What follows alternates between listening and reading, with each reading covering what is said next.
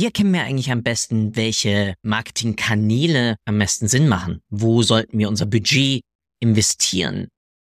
Ganz häufig wird dazu die sogenannte Attribution, die Marketing-Attribution verwendet. Aber es gibt auch eine andere Methodik, das sogenannte Mix Media Modeling. Und heute in dieser Episode werde ich mal von Franz Sauerstein interviewt, worum es dabei genau geht. Viel Spaß bei dieser Episode. Willkommen bei Data Engage, dem Podcast rund um Daten, Engagement und Action. Von und mit Philipp Loringhofen, immer interessanten Gästen und dem kleinen Quäntchen Chaos.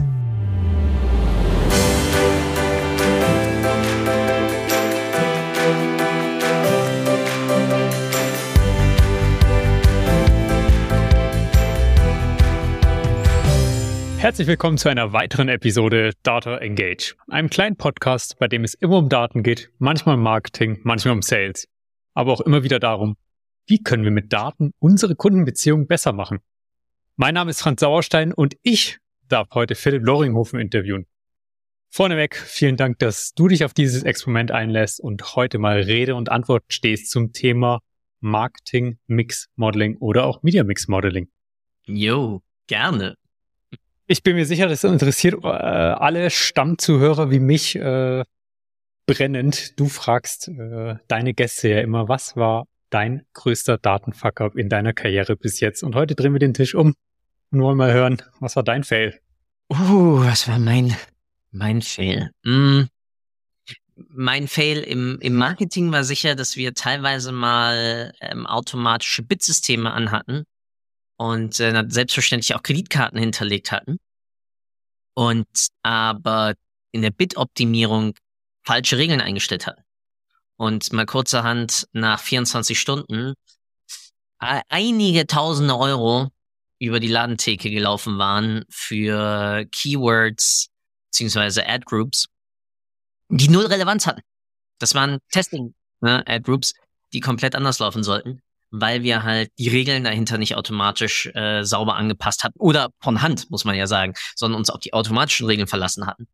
Aber nicht auf dem Schirm hatten, beziehungsweise ich hatte nicht auf dem Schirm, dass wir die Regeln für testbenannte ähm, Ad-Groups deaktiviert hatten, weil wir haben aufgeräumt. Und wir zu dem Zeitpunkt, als wir, ich glaube, irgendwie zwei, drei Monate vorher aufgeräumt hatten, nee, wir laufen jetzt erstmal weiter, weil wir wollen andere Kanäle skalieren und gerade damit dann nicht rein. Und ja, gut, dass wir ein Limit auf der Karte hatten. Schmerzhaft. Richtig, richtig, richtig bitterböse geworden. Und wir hatten zu dem Zeitpunkt noch Daily Abrechnung, nicht Monthly oder sonst was. Also vielen, vielen Dank da auch an die, in die Finanzabteilung, dass die das damals eingibt. Das andere im Datenbereich, boah, ich habe in, in der Segmentierung von E-Mail-Listen schon falsche Attribute zusammengezogen. Ähm, ich habe falsche Produktrecommendations mit reingenommen. Einem kann jedem Mist passieren. Daten mal falsch interpretiert, weil sozusagen mir irgendwie der Kontext fehlte man lernt dadurch. Das Wichtige ist, dass du immer irgendwelche Sicherheitsmaßnahmen irgendwie hast, dass sozusagen sich dieses Fuck-up-Feuer nicht zu weit irgendwie ausbreitet. Ja. Ich glaube, das, das ist das große Learning. Äh, wie, wie baue ich mir Systeme, damit äh, selbst wenn ich dumm bin, ähm, mir nicht alles um die Ohren fliegt. Ja. Das kann ja jedem mal passieren. Gut. Marketing Mix Modeling. Kurzer Hintergrund, warum besprechen wir heute eigentlich dieses Thema? Ähm, ich mache selbst E-Commerce-Marketing und natürlich ist es gerade für meine Kunden und auch gerade aktuell 2023 ein ganz, ganz großes Thema. Wir bespielen jetzt ganz viele Suchsysteme. Wir machen Google Ads, wir sind äh, mit Meta auf Facebook, Instagram unterwegs, wir machen so vielleicht noch TikTok, wir haben irgendwelche Verträge mit Influencern und wir machen vielleicht sogar noch irgendwelche Branding-Aktivitäten wie Werbung auf Podcasts zum Beispiel. Und jetzt fragen wir uns, ja gut, schön, wir machen das alles und wir wissen, es funktioniert irgendwie, aber wir wissen auch, es könnte wahrscheinlich noch besser sein, weil wahrscheinlich nicht jedes dieser Suchsysteme gleich gut funktioniert. Manche erzeugen vielleicht viel wertvollere Kunden mit einem viel höheren ähm, Lifetime Value als andere, während andere Suchsysteme einfach viel günstiger die Kunden erzeugen. Und was macht man da jetzt vor allem bei Produkten, wo die keine Spontankäufe sind, sondern wo es vielleicht Wochen oder Monate dauert, bis man sich entschieden hat. Wie attributiert man jetzt zu welchem Suchsystem, was wie wichtig ist? Was ist Media Mix Modeling? Lass mich einen Schritt vorher anfangen. weil du hast ja gerade ein Wort benutzt, wie attribuiert man? Und bei Attribuieren und wenn man solche netten Tools zum Beispiel nutzt aus dem Google-Ökosystem wie ein Google Analytics, denken ja ganz viele erstmal an Attribution. Ich glaube, wir müssen erstmal darstellen, was bedeutet eigentlich Marketing Attribution versus Marketing Mix Modeling. Und der großartige Unterschied ist, dass ich für eine Attribution schaue ich mir an, welche meiner Kunden Touchpoints tragen wie viel Wertbeitrag zu meiner Zielconversion bei. Du kannst da ein bisschen denken in einer Art Lift-Logik, ja, welcher meiner Touchpoints ja, erzeugt wie viel Lift gegenüber ja, dieser, diesem Abschluss. Faktisch geht's dabei darum, eine einzelne Customer oder multiple Customer Journeys dabei mir dann anzuschauen und zu gucken, wie passiert. Und jetzt sprechen wir hier das Wichtige an. Touchpoints bedeutet, dass ich in irgendeiner Art und Weise wissen muss, dass ein Kunde aktiv damit interagiert hat. Heißt, ich muss irgendwie das Feedback aus meinem Werbesystem, auch von meinem eigenen Ökosystem oder sonst wie zurückkriegen. Ja, er hat wirklich diese Werbeanzeige gesehen, hat darauf geklickt. Oder wir sprechen mal von Out of Home. Ja, der hat wirklich dieses Werbebanner gesehen. Und jetzt ja, genau. können wir, glaube ich, beide uns sehr schnell einig werden, dass sobald ich anfange, nicht direkt attribuierbare Kanäle, das heißt zuortbare Kanäle in mein Marketingmix mit aufzunehmen, stehe ich ziemlich schnell vor so einem Berg von, ah, ich weiß gar nicht, wie ich das irgendwie dazu zählen soll. Weil ich habe wieder Tracking-Punkte, also ich kriege keine Touchpoints äh, in meinem Web Analytics Tool. Klar, ich kann dann irgendwie im Sale noch im Abschluss abfragen, wie haben sie durch uns erfahren oder warum hast du irgendwie gekauft? Klar, aber dann kriege ich nur die Info eigentlich über den letzten Touchpoint. Oder an den, die sie sich erinnern können. Ganz genau. Also ich krieg nur die Info über einen. Da wird keiner hinschreiben, erst Facebook-Werbung und dann habe ich mit euch telefoniert und dann bin ich in den Shop von euch gegangen, habe mir das Produkt angeschaut und dann auf der Reise mit meinem Handy habe ich es dann bestellt. Und weil es mit meinem Handy war, könnt ihr die ganzen anderen Sachen, die ich an meinem Desktop gemacht habe, mir gar nicht zuordnen. Das ist die Limitierung, die ich bei Attribution habe. Das ist ein valides, wichtiges Instrument. Aber sie ist massiv unsicherheitsbehaftet, weil wir es nur über Online-Kanäle größtenteils machen können. Und wir haben solche netten Sachen wie Consent etc. pp, die uns das Leben noch mal schwieriger machen, weil ich verliere Cookies, ich verliere also eindeutige Kennungen, ich habe Cross-Device, ich habe, ich weiß nicht was, oder jemand kauft dann noch offline. Dann kriege ich die Conversion noch nicht mehr wirklich mit der ganzen Touchpoints, die ich vorher hatte. Schrecklich. So. Und es wird ja noch ein größeres Problem. Noch ein größeres. Ja, das, das wird ja, das wird ja noch viel schrecklicher.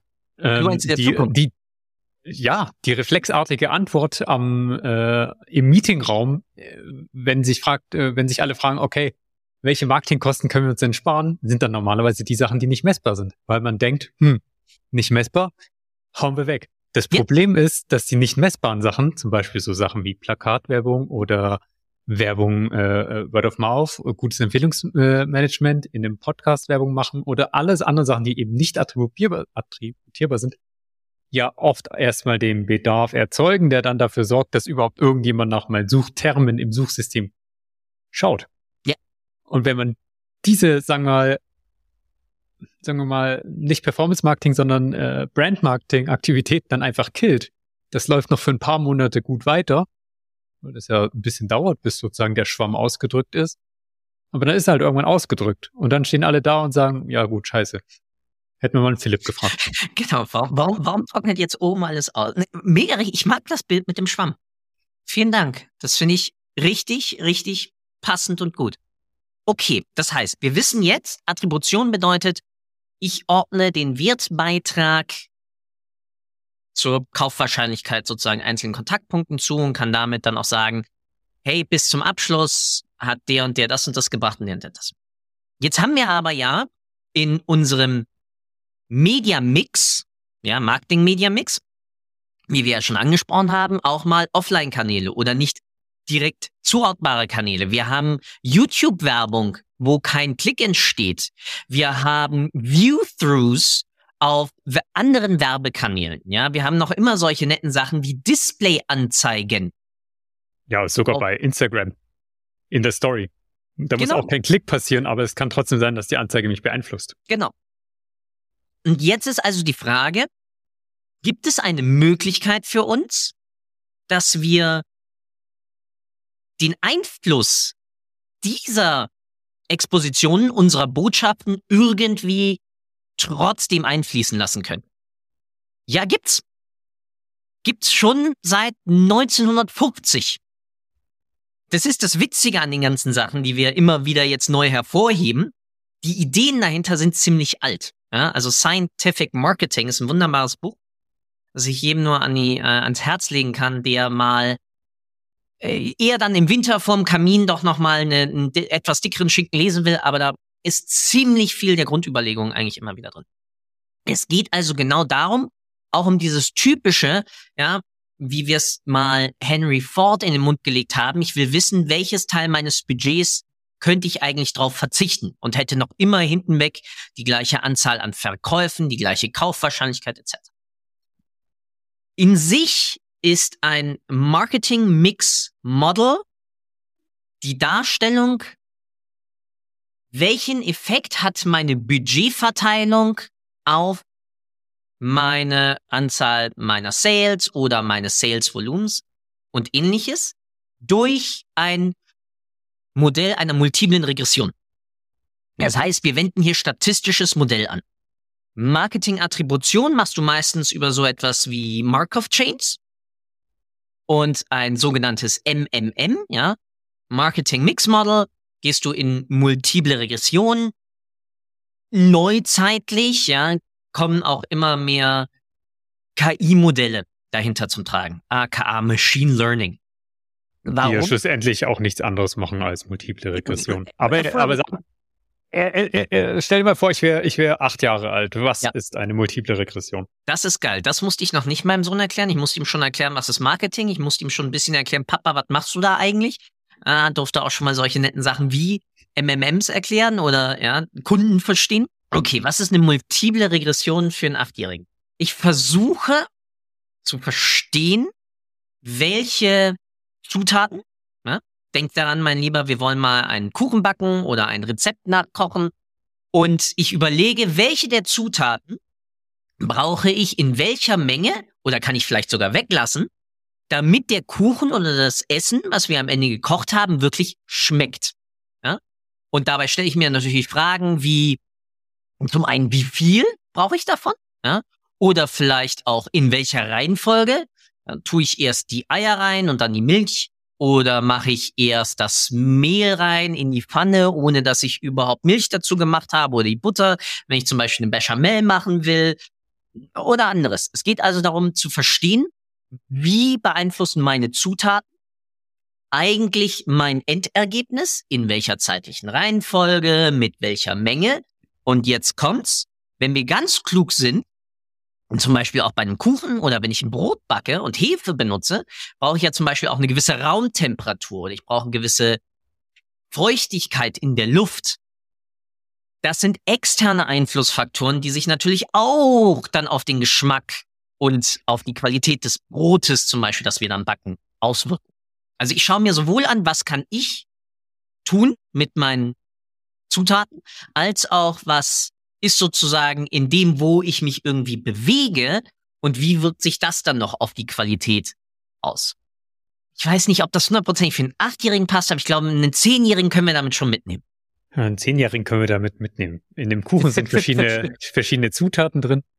Äh, auf manche hast du, äh, manche kannst du beeinflussen, andere kannst du nicht beeinflussen. Und äh, wir backen verschiedene Kuchen und ähm, variieren immer mal ein bisschen die Zutaten und können dadurch, wie der Kuchen rauskommt, rausfinden, welche Zutat äh, und welche Menge von Zutat hat denn jetzt eigentlich welchen Einfluss gehabt. Ja. Ja. Gut. Dabei will ich mal eine Sache äh, wichtig sagen. Was wir uns eigentlich ja auch anschauen wollen, ist, wir wollen ja immer erkennen, was würde eigentlich passieren, wenn wir 100% unseres Marketings abstellen. Weil wir werden immer einen gewissen Anteil an Verkäufen, Abschlüssen und ähnliches haben. Klar, wie du schon richtig in dem Schwammbeispiel vorhin angebracht hast, wird das im zeitlichen Verlauf irgendwann weniger. Aber jetzt kommt's. Wenn ich zum Beispiel so etwas habe, wie ich bin Schraubenhersteller oder Nagelhersteller oder ich bin Zahnpastahersteller, dann ist ja die Frage, wie groß ist der inkrementelle Zugewinn meines Absatzes durch meine marketingtechnischen Werbemaßnahmen, aka Advertising, also Promotion, wenn ich mal in den ganzen Ps irgendwie denke, ja, Price, Promotion, Product, Placement, etc. pp, ja, auf wie viel wir das Ganze jetzt hochskalieren wollen an Anzahl der Ps. So. Ich gucke mir also bei einem Marketing Mix Model oder Media Mix Model an, wie stelle ich idealerweise meine Promotion zusammen, um einen sinnvollen inkrementellen Zugewinn an Abschlüssen, aka Verkäufen und ähnliches gegenüber meiner Baseline zu erreichen. Ja. Das. Und dabei schaue ich mir natürlich erstmal an, okay, was kann, wie vorhin aus dem Beispiel, was kann ich beeinflussen? Ich kann mein Budget beeinflussen. Ich könnte meine Medien auf diesen Distributionskanälen wechseln teilweise. Ich kann meine Botschaften könnte ich mir dabei anschauen und ähnliches. Das heißt, am Ende des Tages ist ein Mix Media Model kann ich auch über Botschaften fahren. Ich kann es über Creatives fahren und ähnliches. Ja, das heißt, ich kann auch im Gesamtbetrachtung mir auch überlegen, wenn ich eine einheitliche Bildsprache habe und zwei unterschiedliche Bildsprachen gegeneinander testen möchte, ja, kann ich das auch natürlich damit machen. Sinnvollerweise lässt man das auf Digitalkanälen über einen A-B-Testing-Setup laufen. Ja? Aber wenn ich auch noch Out of Home, Digital Out of Home und andere Dinge dort mal global gesehen ja, mir anschauen möchte, dann brauche ich natürlich ein ganz anderes statistisches Modell, das das Ganze in sich auch tragfähiger macht. Also das habe ich, äh, das habe ich verstanden. Ich hoffe auch unsere Zuhörerinnen und Zuhörer haben das verstanden ähm, wissen jetzt also, was ist eigentlich das Problem, das ein Media Mix Modeling löst? Nämlich wir können nicht, also wir können A, äh, gibt es Marketingkanäle oder Suchsysteme, bei denen wir einfach keine Daten kriegen. Genau. Weil das eher so ein, ein Aufmerksamkeitsding ist, als ein, als ein Klickding ist. Und zum anderen haben wir natürlich das Thema äh, Consent, wo uns halt mal 30, 60 Prozent äh, flöten gehen und vielleicht auch auf unterschiedliche Art und Weise und auch in unterschiedlichen Kunden oder äh, Bedarfsgruppen. Das heißt, da können wir auch nicht davon ausgehen, nur da, weil 30 bis 60 Prozent der Leute auf unserer Webseite den Content verweigern, dass das auch dann genauso viele Kunden sind, die das verweigern. Haben da also auch noch eine Verzerrung drin und statt, dass wir uns dann halt schlussendlich irgendwie nur auf diese, sagen wir mal, Nutzerverhalten stürzen und diese versuchen hoch zu aggregieren, sagen wir, okay, dieses, das, äh, das geben wir uns erst gar nicht und gehen stattdessen von der anderen Seite hin äh, und schauen uns halt an, was sind die Unterschiede in Ereignissen, Bedarfsgruppen, Werbemitteln, ähm, Suchsystemen und schauen, ob es da einen Unterschied gibt und auch in der Zusammensetzung. Okay, haben wir verstanden. Jetzt ähm, ist die Frage, die sich für mich anschließt. Ich bin, mir gehört jetzt ein Online-Shop. Ich verkaufe irgendwie äh, kein Klimbim, sondern Produkte so, sagen wir mal, durchschnittlicher Warenkorbwert 250 bis 500 Euro. Also das ist vielleicht schon eine Sache, die ich mir überlegen muss, gegebenenfalls auch mit meinem Partner absprechen muss. Ähm, ist schon ein größeres Unternehmen, sagen wir mal 500.000 Euro netto Monatsumsatz. Wir haben Google Analytics, wir haben Facebook Pixel, wir haben also diese ganzen mhm. Social Media Network Pixel, wir haben irgendwie ein bisschen Brand Marketing, wir haben Performance Marketing, wir haben so ein bisschen SEO. Wir haben vielleicht eine Kohortenanalyse, wenn wir gut sind. Aber eine Antwort auf die Frage, was könnten wir uns eigentlich sparen, haben wir nicht. Mhm. Welche Daten brauche ich jetzt in was für einem Tool? Und wie muss ich vielleicht mein Setup irgendwie verändern, um Antworten zu bekommen? Und wie analysiere ich das? Also was ich immer brauche, sind Kosten und Umsatz. So. Umsätze auf der gleich, Umsätze und Kosten auf der gleichen zeitlichen Ebene. Ja, und meistens mache ich das entweder auf Wochenbasis oder auf Monatsbasis. Warum? Weil ich ja einfach eine Varianz brauche, um damit zu erkennen, wie wirkt sich eigentlich welche Größe, in diesem Falle welcher Kanal und welche weiteren Einflussfaktoren darauf aus. Heißt, ich brauche auf alle Fälle aus meinen Werbesystemen die Kosten. Wie gesagt, ich kriege die meistens auf Tagesebene raus.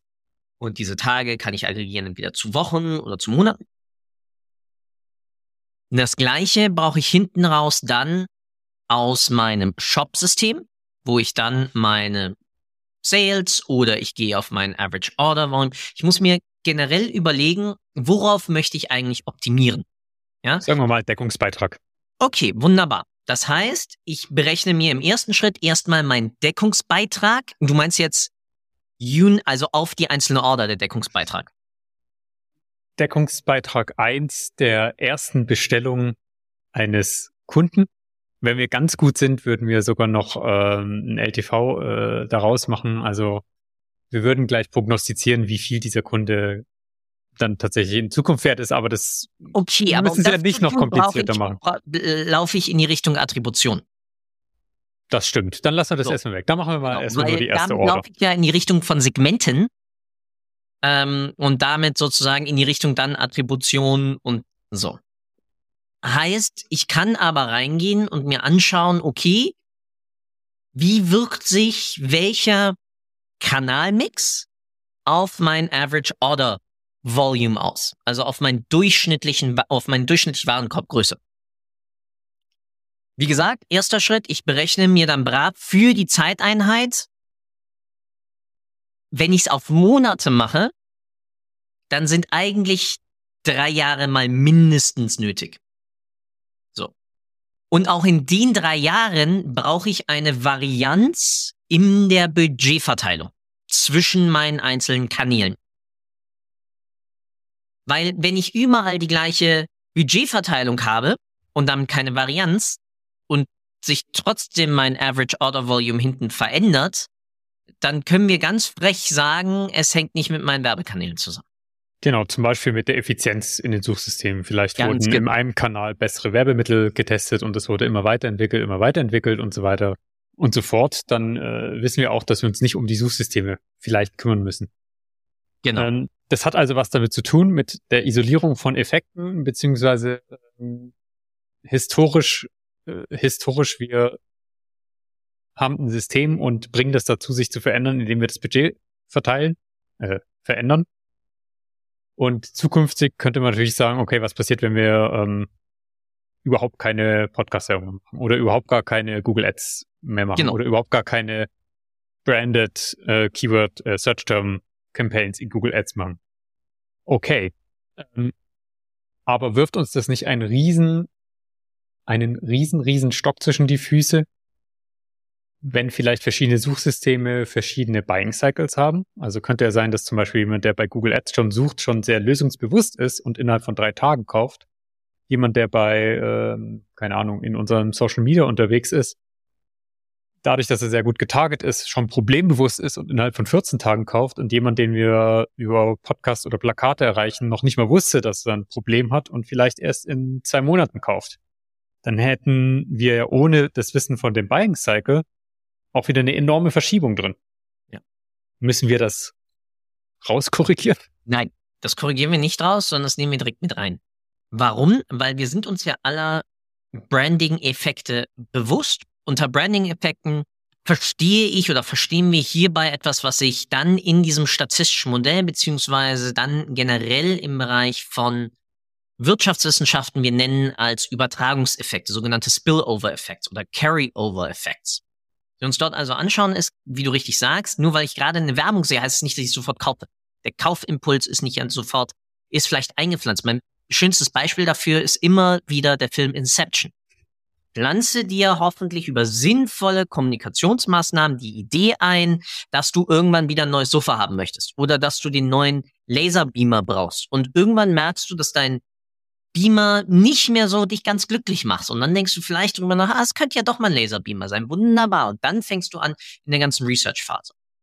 Aber wir wollen ja gerade auch zeigen, dass diese Initialwerbung, wo wir nur Content gemacht haben, wo wir nur mal einen Bildvergleich gesetzt haben und gar nicht wirklich darauf gemacht, kaufe jetzt, sondern einfach vielleicht vergleichende Werbung oder ähnliches gefahren haben, dass dies ja auch einen Effekt. Und das ist sogenannte Spillover-Effekte beziehungsweise Carry-Over-Effekte, ja, Marketing-Übertragungseffekte, wo wir uns dann genau überlegen beziehungsweise anschauen, okay, welche Bereiche meiner Werbung sorgen eigentlich genau dafür?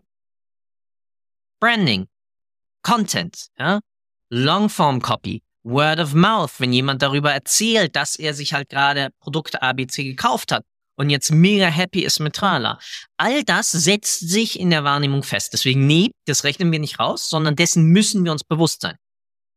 Genauso wie wir uns natürlich auch teilweise ähm, bewusst sind über saisonale Effekte.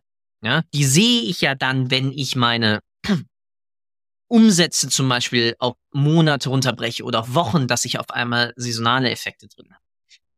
Ich kann sogar mir teilweise Modelle dann machen, wo ich, wenn ich es gut hinkriege, dass ich über externe Drittquellen mir vielleicht teilweise die Werbebudgets oder den Werbedruck meiner Konkurrenz mit reinnehme. Ja? Das heißt, dieses Modell ist nicht limitiert auf meine eigenen Daten, aber die Qualität dort hinter muss halt stimmen und damit auch die Granularität dann der zeitlichen Auflösung. Ja, also ich kann nicht irgendwie Monatsdaten reinschmeißen und die kombinieren mit Wochendaten.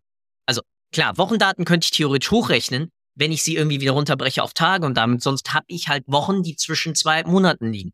Und je nachdem Pech fängt der ist der erste Tag der Woche halt der 31. und die letzten sechs Tage, ja, halt dummerweise dann im anderen Monat und damit ist ein Fünftel damit dann schon dieses Monats irgendwie verzerrt durch etwas anderes. Das heißt, die zeitliche Auflösung muss dahinter immer gleich sein. Zweite Sache, die dabei dann genau wichtig ist, ist, dass ich mir auch, dass ich sozusagen eine Art Dokumentation in irgendeiner Art und Weise auch mal brauche. Was habe ich in diesen Zeiträumen eigentlich strategisch, Marketingstrategie, eigentlich dann auch gemacht?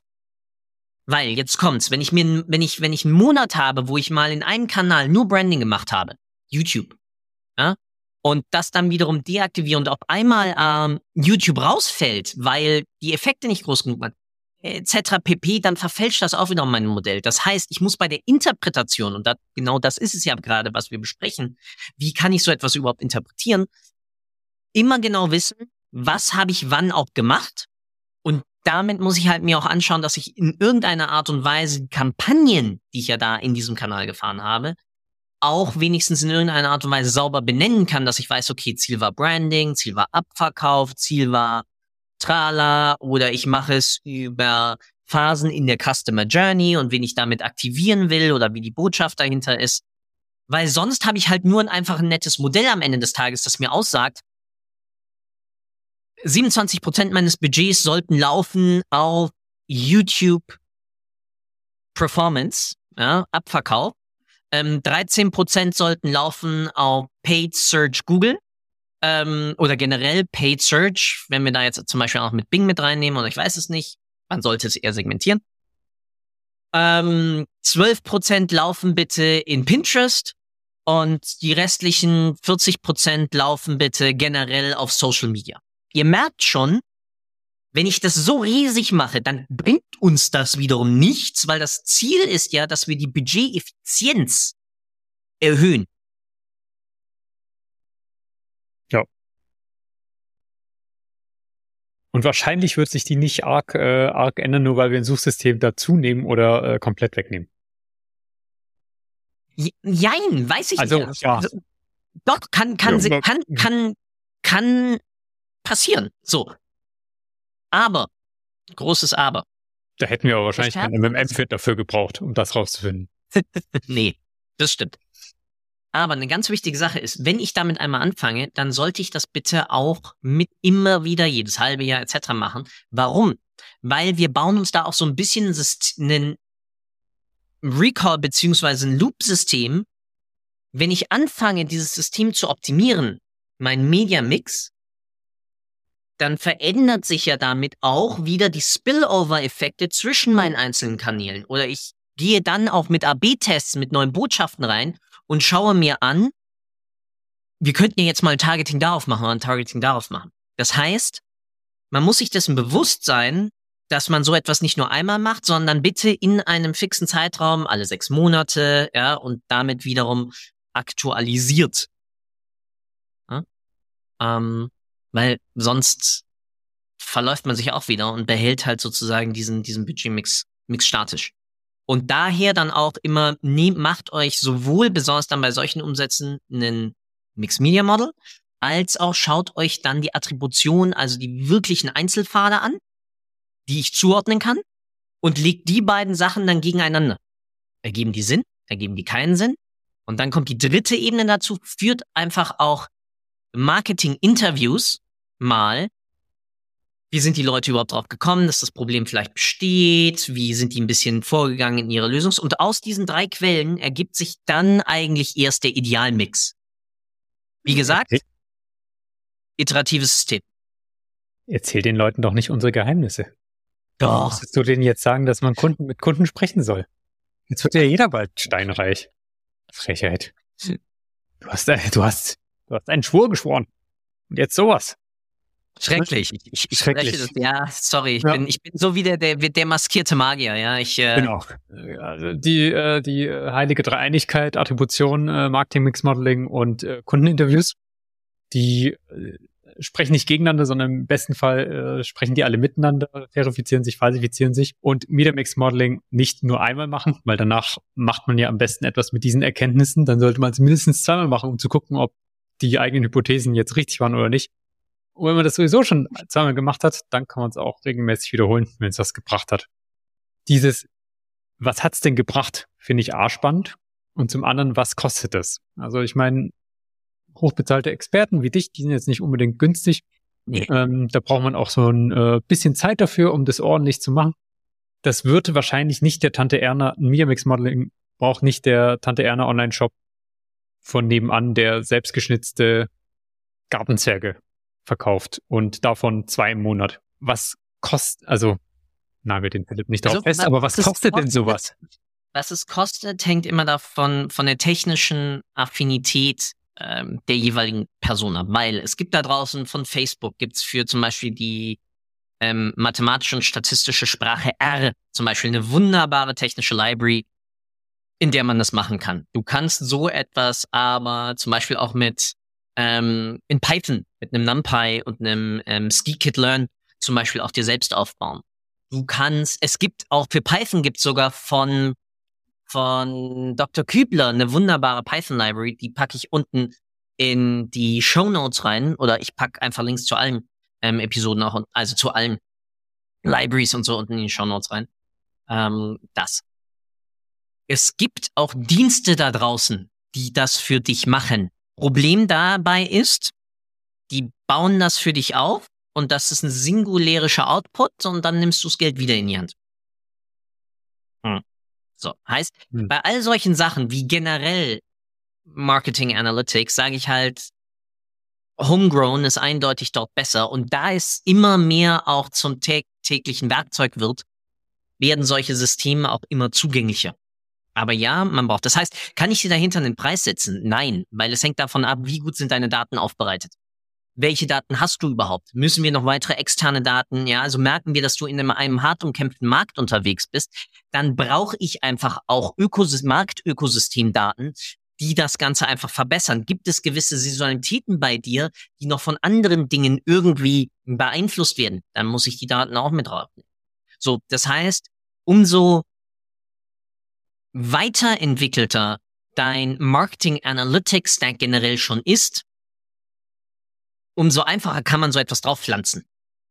Ja, das heißt, es bringt dir eh nichts, dort von Null anzufangen. Ja, also wenn du sagst, ich habe nichts und will jetzt sofort einen ähm, Mixed Media Model machen oder Attributionsanalyse, das bringt dir nicht viel, weil du musst generell wieder bei bitte dem Fundament anfangen. Das Fundament ist das, was wir vorhin ja schon mal angesprochen haben. Schau dir deinen Deckungsbeitrag pro Order an. Schau dir an, was kostet mich überhaupt eine Order, was kostet mich ein Lead.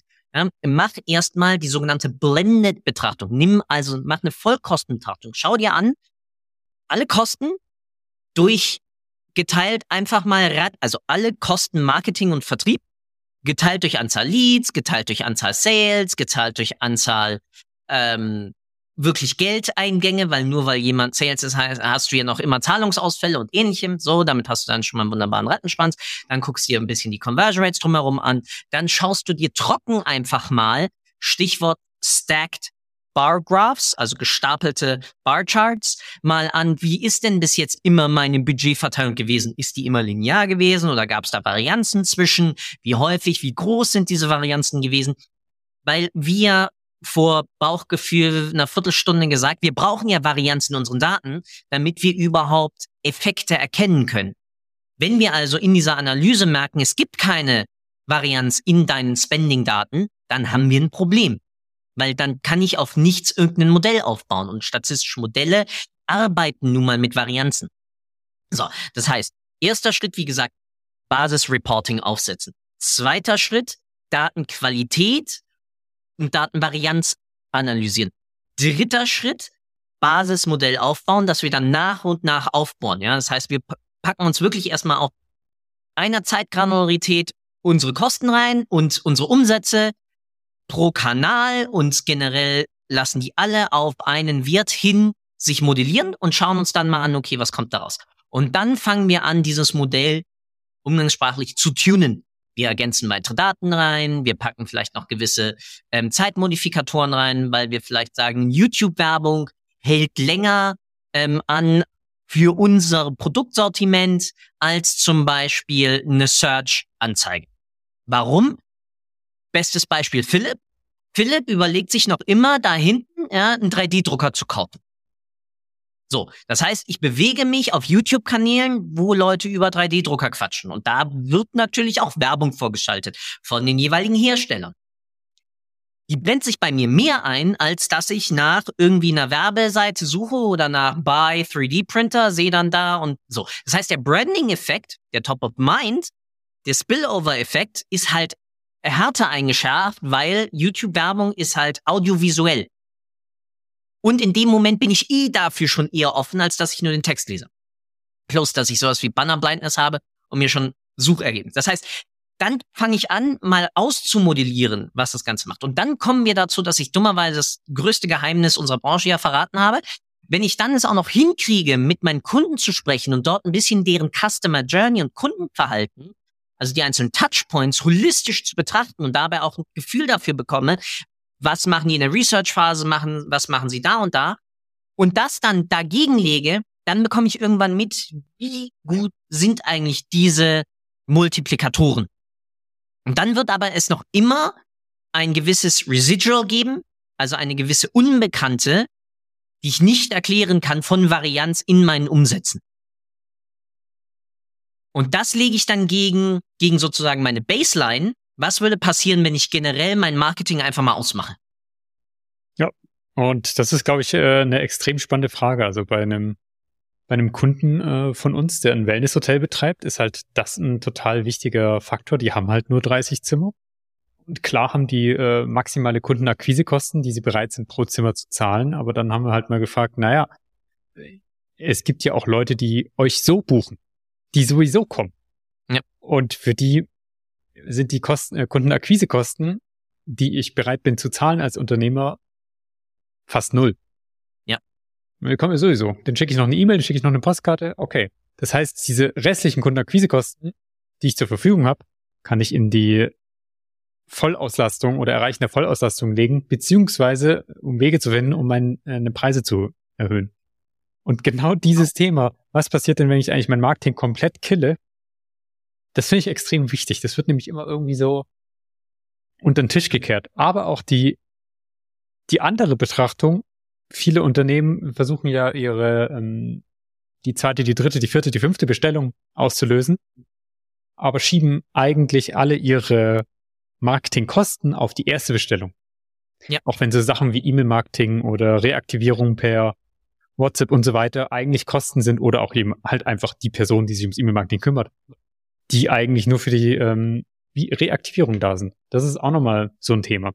Ich habe mir jetzt noch was Kleines überlegt. Ja, bist du bestimmt für zu haben. Ähm, ich werde dir jetzt Fragen stellen. Du darfst aber nur eine von zwei möglichen Antworten jeweils geben. Eher ja und eher nein. Damit es nicht wird in, äh, in kommt drauf an ausartet. Okay. Uh, Media Mix Modeling, Marketing Mix Modeling. Sollte das die Geschäftsführung eines Unternehmens selbst in die Hand nehmen und durchführen und analysieren und interpretieren? Nein. Sollte das ein Head of Marketing machen? Ja. Mhm. Jein. Chief Revenue Officer. Weil, wie du es gerade schon sagtest, Retention muss da mit rein. Gut. Ähm, sollte das, ähm, sagen wir mal, kleines Unternehmen, irgendwie 15 Leute, dann kannst du dir auch ungefähr vorstellen, was mhm. das so für eine, was für eine Rollenverteilung ist. Sind wir wieder im E-Commerce unterwegs? Äh, nehmen wir das gleiche Beispiel wie vor uns. Sollte man das intern in der armen Socke aufdrücken und sagen, du machst das jetzt mal, oder sollte man das Geld in die Hand nehmen und das lieber mal zumindest extern aufsetzen und begleiten lassen? Das ist eher keine ja, eher Frage. Nein. Eher nein. Also eher holt euch da einen Partner ran. Auch einen ja. Partner, der mit euch das Interpretieren macht und der für euch dann der Advocatus Diaboli ist. Das muss nicht so eine Socke wie ich sein. Da gibt's auch wunderbare andere Agenturen da draußen. Da gibt's auch meinen Gesprächspartner zum Beispiel da draußen, der das wunderbar ähm, mit euch machen kann. Aber es geht faktisch darum, dass ihr jemanden habt, der eure Scheuklappen noch nicht aufhat und damit auch mal sagt, hey, wir merken gerade, dass Out of Home, also Außenwerbung, irgendwie steigt und wir bekommen aus Feedback, wir haben dem Kunden zugehört, dass der uns immer mehr wahrnimmt. Also sollten wir vielleicht ja vielleicht mal noch andere Werbemaßnahmen machen, weil wir sehen auch, dass unsere Konkurrenz gerade immer mehr in digitale Werbekanäle investiert. Bedeutet, die wird absolut gesehen teurer. Also lasst uns doch mal was anderes. Und das, da helfen halt mal externe. Man muss ja nicht alles machen, was die anderen machen und sich da eine blutige Nase holen. Ähm, gut, letzte Frage.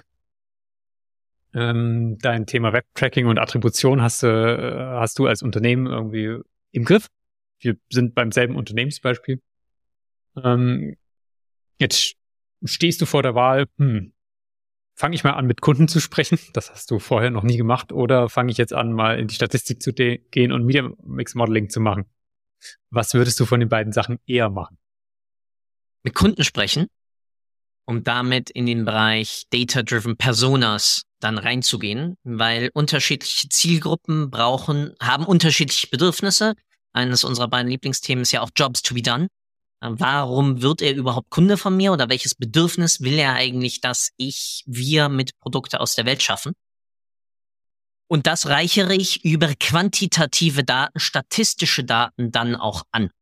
Das bedeutet, ich mache qualitative Interviews und gucke mir dann auch, wenn ich es hinkriege, On-Site-Verhalten, Werbeinteraktionsverhalten etc. pp. dann auch an, dass ich sozusagen Best of Both Worlds dann habe und nicht nur in meinem kleinen stillen Kämmerlein halt gesagt habe, Tante Erna, kauft gerne unsere Backbleche, weil die sind so schön rund.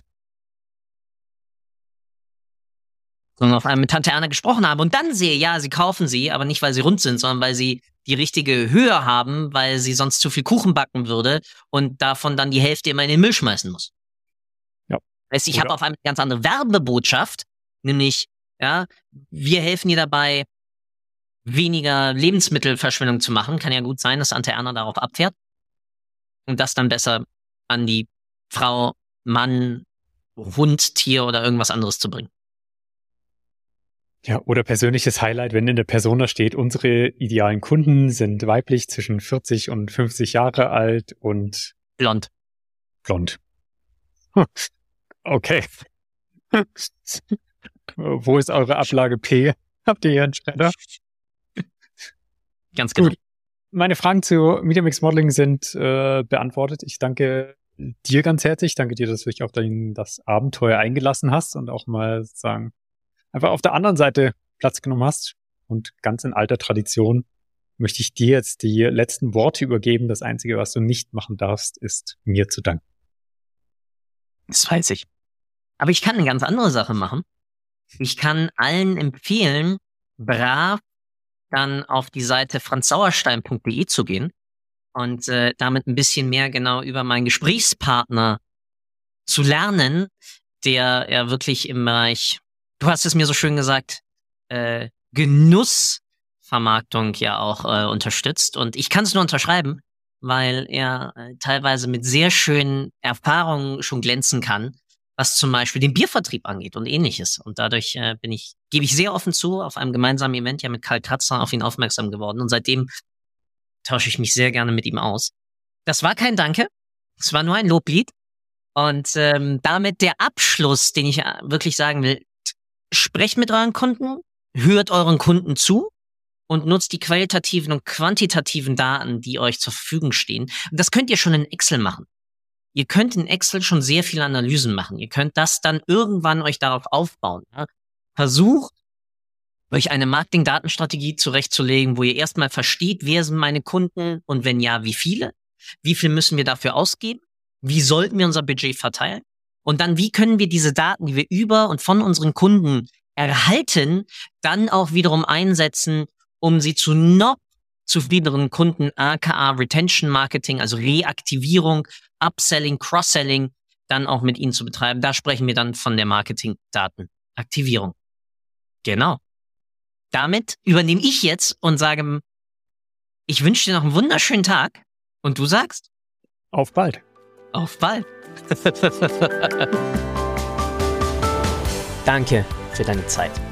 Ich hoffe, Du konntest auch heute wieder etwas für deinen Umgang mit Daten mitnehmen und bist dem Warum ein Stückchen näher gekommen. Ich auf alle Fälle.